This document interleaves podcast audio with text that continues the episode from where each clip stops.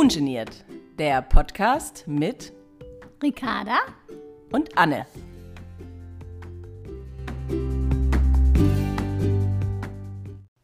Bon dia, Duschi. Heute begrüße ich euch mit einem Willkommensgruß aus Curaçao. Hier auf der Insel wird eigentlich jeder mit Duschi begrüßt, was übersetzt so viel heißt wie Schatz. Man stelle sich mal vor, auf dem Münchner Marienplatz laufen die Deutschen umher und sagen, hallo Schatz, ja, Schatzer, gut siehst aus, Schatz, gehst mal zur Seite. Herrlich. Also das kann ich mir wunderbar vorstellen, super, was ja. daraus alles entstehen könnte. das wäre schön, oder? Oh, und schon sind wir beim Thema. Wir möchten heute über Beziehungen reden und wie sie sich verändern könnten, wenn nicht alles nach Plan läuft. Meine feste Überzeugung ist ja, dass ein behindertes Kind keine Probleme in der Partnerschaft schafft, sondern vielmehr den Fokus auf die Probleme lenkt, die das Paar schon vorher hatte. Zum Beispiel bei Hannes und mir. Wenn die Schafkopfrunde anklingelt, war er weg.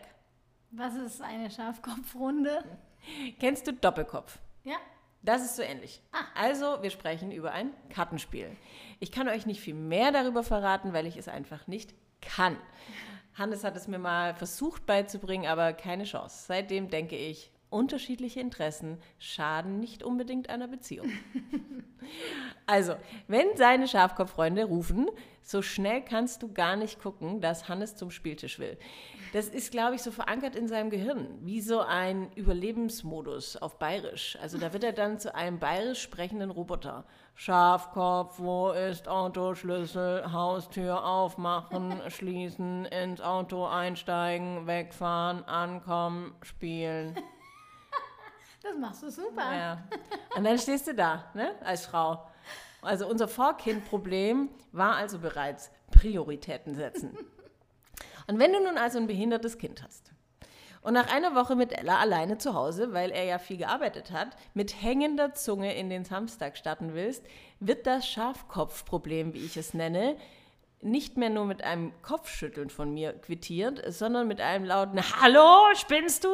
Du lässt mich hier immer alleine und so weiter und so fort. So, was lernen wir daraus? Wenn du nun gemeinsam wachsen willst, anstatt dir die Vasen um den Kopf zu schmeißen, braucht es Arbeit, Arbeit, Arbeit. Ich glaube, Habe Kerkeling hat es mal so schön in einem, in einem Gag gesagt. Und das ist nicht leicht, aber ich denke, im Nachhinein hat uns das zwar viel, viel Kraft gekostet und äh, mich vor allem Nerven, aber wir haben uns auch ein Fundament aufgebaut. Ein richtig festes Fundament. Und wenn wir nun Konflikte haben, rufen wir uns die Tipps und Tricks ab, die wir gelernt haben natürlich. Und das hilft und wir streiten, äh, wir streiten kultivierter, wobei ich streiten Johannes erstmal beibringen musste. Er redet nicht so gern und versteht gar nicht, warum ich das andauernd tue. Ein Phänomen übrigens, das der Kabarettist Dieter Nuhr übrigens sehr gut beschreibt. Das will ich euch mal vorspielen. Ist aber so, wenn ein Mann und eine Frau zusammensitzen und beide schweigen, ich meine, wer wird anfangen zu reden? Es wird die Frau sein. Sie wird fragen, warum sagst du nichts? Und der Mann wird antworten, was soll ich denn sagen?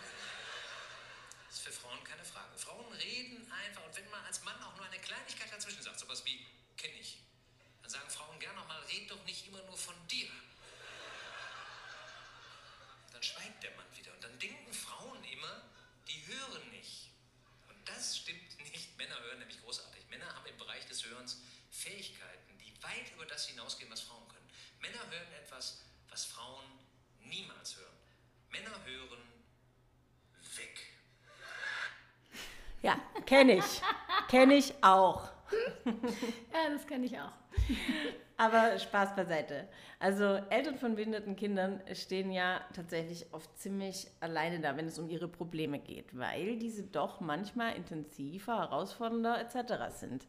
Manche müssen sich Gedanken machen, ob ihr Kind vielleicht gar nicht mal so alt wird oder stirbt. Und das sind Themen, über, du, äh, über die du mit nicht vielen anderen äh, Nicht-Betroffenen reden kannst. Welche Herausforderungen sind dir eigentlich ins Auge gestochen bei Eltern von behinderten Kindern? Ja, da hatte ich ja einige ähm, in den letzten hm, elf Jahren oder sowas. was mir am meisten ins Auge gestochen ist, ähm, dass die Rollenverteilung wesentlich abgegrenzter wird. Oftmals ist es so, dass der Papa weiterhin Vollzeit arbeitet und die Mama die Rolle von Sprachrohr, Bodyguard, Botschafterin, Lehrerin, Therapeutin etc. fürs Kind übernimmt. Das bedingt logischerweise, dass am Abend die Mama eigentlich keine Kraft oder Energie mehr hat, sich die Erzählungen von Papas Arbeit und seinen Problemen im Büro anzuhören. Ich sage das jetzt mal ganz überspitzt. Und Papa weiß das nach einiger Zeit auch und hört auf davon oder überhaupt zu erzählen. Ab dem Zeitpunkt wird ein Paar ein Team. Ein Team, bei welchem jeder seine Rolle kennt und ausführt. Das war's. Bei mir gehen oft Alarmglocken an, wenn Eltern mit erzähl äh, mir erzählen, äh, dass sie ein gutes Team sind. Und man muss, sich, äh, man muss mich an dieser Stelle nicht falsch verstehen. Die Erziehung eines behinderten Kindes ist allein mega schwer und als Team immer noch. Aber zumindest hat man irgendwo einen zweiten Pfeiler, äh, der seinen Teil beiträgt. Jedoch steckt in diesem kleinen Satz, wir sind ein gutes Team, viel Technik, Überlegtheit und Geplantheit und weniger Gefühl, Verletzbarkeit, Schutz oder Schmetterlinge. Darüber habe ich mir tatsächlich noch gar keine Gedanken gemacht. Aber ja, da hast du recht. Da fehlt bei diesem Begriff die Liebe und das Chaotische. Und was nämlich manchmal einfach auch dazu gehört. Ähm, ja, vielleicht hangeln sich aber auch Eltern, ich muss zugeben, ich habe auch schon von einem guten Team von uns gesprochen, vielleicht hangeln sich Eltern von behinderten Kindern auch an solchen Sätzen durchs Leben entlang. Also bis ihr Alltag wieder eher in ruhigere Gewässer kommt. Ähm, das ist nämlich manchmal aus meiner Erfahrung auch tatsächlich hilfreich. Also sich in manchen Zeiten sich nicht zu viele Gedanken zu machen und einfach zu machen. Aber man muss dann natürlich auch aufpassen, dass man sich in ruhigeren Zeiten auch wieder als Paar erkennt und versteht. Ähm, denn sonst wird es schwierig. Und manchmal, wenn man ehrlich ist, kommen die ruhigeren Zeiten ja auch gar nicht. Ähm, und das heißt ja, die Scheidungsrate bei Eltern von behinderten Kindern ist deutlich höher. Ähm, also meine Zahlen, meine Studien unter meinen Bekannten, also spiegelt das bisher zumindest nicht wieder. Ähm, aber was sind deine Erfahrungen, Studien? meine Studien. also ich glaube, dass die Scheidungsrate im Allgemeinen über 50 Prozent liegt. Ähm, und bei Kindern mit Behinderungen kann ich mir nur vorstellen, dass sie noch höher liegt. Genau wegen der Verstärkung der schon vorhandenen Problematiken, die du gerade angesprochen hast. Ich habe sogar irgendwo gelesen, dass die Trennungsrate bei Eltern von behinderten Kindern bei 80 Prozent liegt. Ist aber jetzt keine zuverlässige Quelle. Und ehrlich gesagt spiegelt meine Erfahrung das schon, leider. Ja, das ist traurig. ich hoffe mal so Schluck. Ich hoffe mal bei uns auf eine bessere Perspektive, weil tatsächlich ist natürlich auch unser Bekanntenkreis, da sind die Kinder natürlich auch alle noch äh, eher kleiner. Ähm, ja, aber man weiß ja nie. Und ähm, wir hoffen immer das Beste. Auf jeden Fall. Ähm, aber ja, Eltern von behinderten Kindern gehen ja, also Vater und Mutter gehen ja auch nicht immer gleich mit der Situation um, also mit der Verarbeitung. Gibt es da aus deiner Erfahrung so gewisse Typen, also Paare, die in die gleiche Richtung zum Beispiel gehen oder Partner, die völlig unterschiedlich mit der Situation umgehen? Ja, absolut. Es gibt so viele verschiedene, wahrscheinlich tausende Formen unterschiedlicher Beziehungen, nachdem man erfahren hat, dass das eigene Kind behindert ist. Ich glaube, dass es basal drei unterschiedliche gibt, wenn ich das mal so zusammenfassen darf. Also von den Eltern, mit denen ich gearbeitet habe. Es gibt die Eltern, die ihr Kind gleich so annehmen, wie es ist und vornehmlich mit der Außenwelt zu kämpfen haben.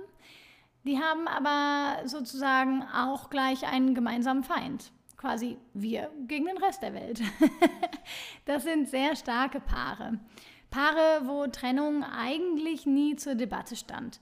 Ich hatte eine Familie, die waren so gut in Familie sein, dass der ganze Rest eigentlich auch ziemlich egal war. Aber genau durch diese Einstellung haben sie einen starken Freundeskreis und tolle Menschen um sich herum, die eben mit in die Familie rein dürfen. Sehr tolerante und resiliente Eltern und Ehepartner sind das. Dann gibt es Paare, die sich als Paar verloren haben um Mama und Papa für das behinderte Kind zu sein. Das sind eben die Teams, von denen ich gerade gesprochen habe. Das sind starke Menschen, aber keine starken Paare. Sorry, dass ich das so verallgemeinere. Das ist nur zum besseren Verständnis. Und da gibt es tausendfache Abstufungen natürlich. Aber diese beiden müssen nur sich als Paar wiederfinden. Wenn das einmal realisiert wurde, also dass sie ein Team sind und kein Paar mehr, können sie sich mit kleinen Alltagsoasen oder monatlichen Date Nights auch wiederfinden. Mit diesen kleinen Erlebnissen als Paar schafft man Paarerinnerungen, was die Beziehung stärkt. Außerdem sorgt man für Gesprächsstoff. Hier gibt es leider viele, die ich gesehen habe, die den Moment der Realisierung nie hatten. Das heißt, die bleiben Team. Und wenn das Kind möglicherweise in eine Einrichtung zieht, weil sie selbst nicht mehr können oder auch weil das Kind dort tolle Möglichkeiten hat, dann trennen sie sich. Möglicherweise nach 40 Jahren miteinander. Warum? Weil, wenn die zwei dann abends plötzlich gemeinsam im Bett liegen oder allein, verstehe ohne Kind, am Tisch sitzen, wissen sie nicht mehr, worüber sie sich unterhalten sollen oder was sie, mit dem Beispiel Bett, miteinander anfangen sollen. Und ähm, dann gibt es Paare, wovon einer gut mit der neuen Lebenssituation umgehen kann und Akzeptanz hinbekommt und es dauert auch oft lang und muss nicht immer kontinuierlich sein. Und der andere schafft das eben nicht. PartnerInnen, die es nicht schaffen, sich zu adaptieren, tun meist eins von zwei Dingen. Entweder sie verlassen die Familie oder stürzen sich tief, tief in die Arbeit und sind nur noch wenig zu Hause, um den in ihren Augen schwierigen Lebensumstand zu meiden. Oft resultiert dies letztendlich in einer Trennung. Das gibt aber den PartnerInnen, die akzeptieren, die Chance, jemanden zu finden, der mit akzeptiert. Das habe ich im Übrigen sehr häufig erlebt. Ja, das ist schön. Das Leben bietet auch zweite Chancen, oder? Ja. Und ich erlebe oft tatsächlich auch Stiefpapas, ja, also in dem Fall kenne ich leider nur Stiefpapas, aber das wird sich ja vielleicht auch noch ändern, äh, von behinderten Kindern, die unfassbar liebevoll und engagiert sind. Und einer hat mir erzählt, er hatte überhaupt keine Berührungspunkte mit Behinderten mm, und vor allem nicht mit behinderten Kindern.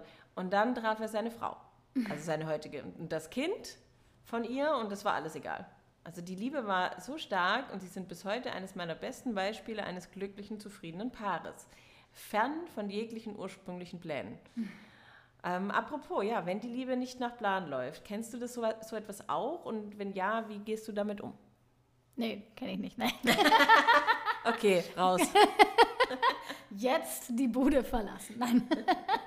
Ich glaube, fast keine Liebe läuft nach Plan. In meinen vergangenen Beziehungen dachte ich auch immer, ich würde ihn heiraten. Und dann kam es doch anders. Aber in einigen Liebesbeziehungen gibt es Kursänderungen, die sind dann noch mal etwas krasser. Das äh, finde ich im Übrigen auch, wenn einer von beiden Kinder möchte und der andere nicht.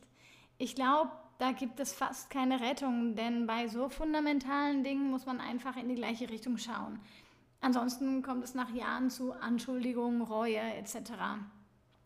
Aber ein Kurswechsel durch ein behindertes Kind ist auch extrem.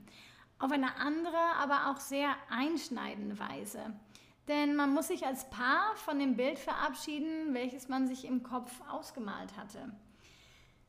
Ich denke, dass eine Planänderung auch immer eine Chance ist. Genau wie du sagst. Eine Chance, als Paar zu wachsen und stärker zu werden. Damit umgehen kann man, denke ich, nur, wenn man sich selbst nicht verliert und man Wege und Gründe findet, gemeinsam zu lachen. Das macht die Beziehung stark. Und was an intensiven Leben wichtig ist, ist, dass man als Paar regelmäßig Inventur nimmt. Also schauen, ob man noch auf dem gleichen Kurs ist oder eine Kurskorrektur vorgenommen werden muss, damit man weiterhin in die gleiche Richtung geht. Manchmal ist man ganz erstaunt, was Ziele und Vorstellungen des Partners sind, verglichen mit den eigenen.